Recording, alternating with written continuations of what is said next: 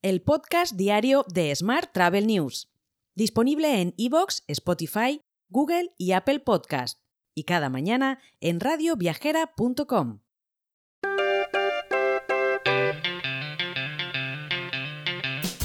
Saludos y bienvenidos, bienvenidas al podcast diario de Smart Travel News. Vamos con la actualidad del día. El presidente de la Mesa del Turismo de España, Juan Molas, ha defendido la importancia de mantener los vuelos de corto radio, aun cuando existan alternativas de transporte idealmente más sostenibles en tren para cubrir la ruta en un tiempo máximo de dos horas y media. Así lo ha explicado durante su intervención en una charla coloquio organizada por el Consejo Social de la Universidad Complutense de Madrid.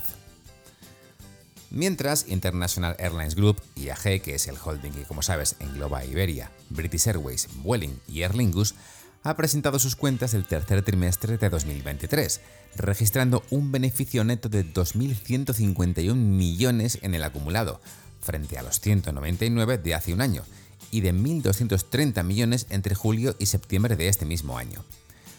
En cuanto al beneficio operativo, la compañía ha registrado récords tras alcanzar los 1.745 millones de euros.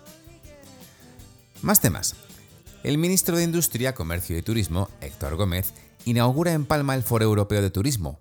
Bajo el lema La dimensión competitiva y sostenible del turismo en Europa, este foro girado en torno a la sostenibilidad social en el turismo y aborda las prioridades fijadas por España en materia de turismo con ocasión de la presidencia del Consejo de la Unión Europea. Más asuntos. El número de pasajeros de crucero que transitó por los puertos españoles entre enero y septiembre superó en un 8,3% las cifras prepandemia, con 8,4 millones de viajeros, según datos de puertos del Estado, que cifra en 3.106 los buques, de crucero que recalaron en España en este periodo. Se trata de un 5,5 más que en 2019. Y Air France KLM obtuvo un beneficio de neto de 1.190 millones de euros entre enero y septiembre gracias a la fuerte demanda de la temporada de verano, lo que supone quintuplicar las ganancias de 232 millones de euros que registró en el mismo periodo de 2022. Hoy también te cuento que Amadeus está poniendo a prueba un nuevo sistema de venta al por menor basado en inteligencia artificial, destinado a hacer que las ventas de las aerolíneas sean más parecidas a comprar en Amazon. El nuevo sistema Amadeus Nevio pretende ayudar a las aerolíneas a vender más fácilmente sus propios productos, así como otros productos de viaje como hoteles. Para el cliente, eso significaría una sencilla aplicación para hacer un seguimiento de todo. El objetivo a largo plazo es prescindir de sistemas separados y muchas veces confusos para billetes de avión, facturación, productos auxiliares en las tarifas aéreas, visitas a las salas VIP de los aeropuertos y otros servicios.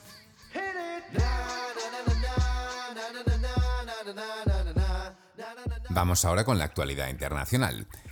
El cofundador de TripAdvisor, Steve Koffer, que dejó el cargo de CEO el año pasado tras 22 años al timón de la compañía, acaba de desvelar su próxima gran aventura. Koffer anunció que va a lanzar Give Freely, una startup cuyo objetivo es atraer más fondos para organizaciones benéficas.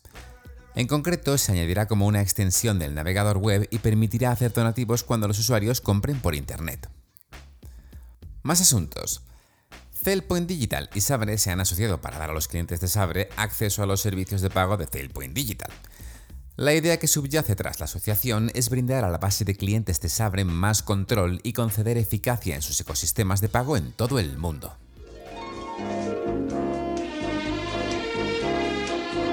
Hotel. Y vamos ahora con la actualidad hotelera. El primer Congreso Mundial del Círculo Internacional de Directores de Hotel celebrado en el marco del Tourist Innovation Summit en Sevilla, concluyó de manera exitosa.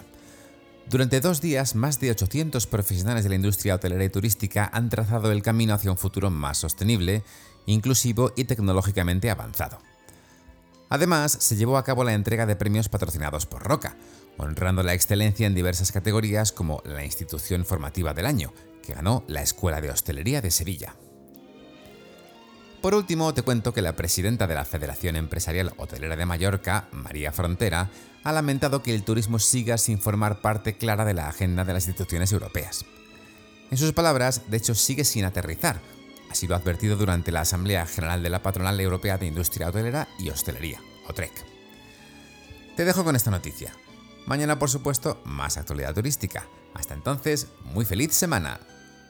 Si quieres apoyar este podcast, déjanos tus valoraciones y comentarios en Spotify, Evox o Apple Podcast. Recuerda que puedes suscribirte a nuestra newsletter diaria entrando en smarttravel.news en la sección Suscríbete. También puedes recibir un mensaje con este podcast y los titulares del día directamente en tu WhatsApp. Solo tienes que añadir a tu lista de contactos el número 646-572-336 con el más 34 delante si nos escribes desde fuera de España y después enviarnos un WhatsApp con la palabra alta.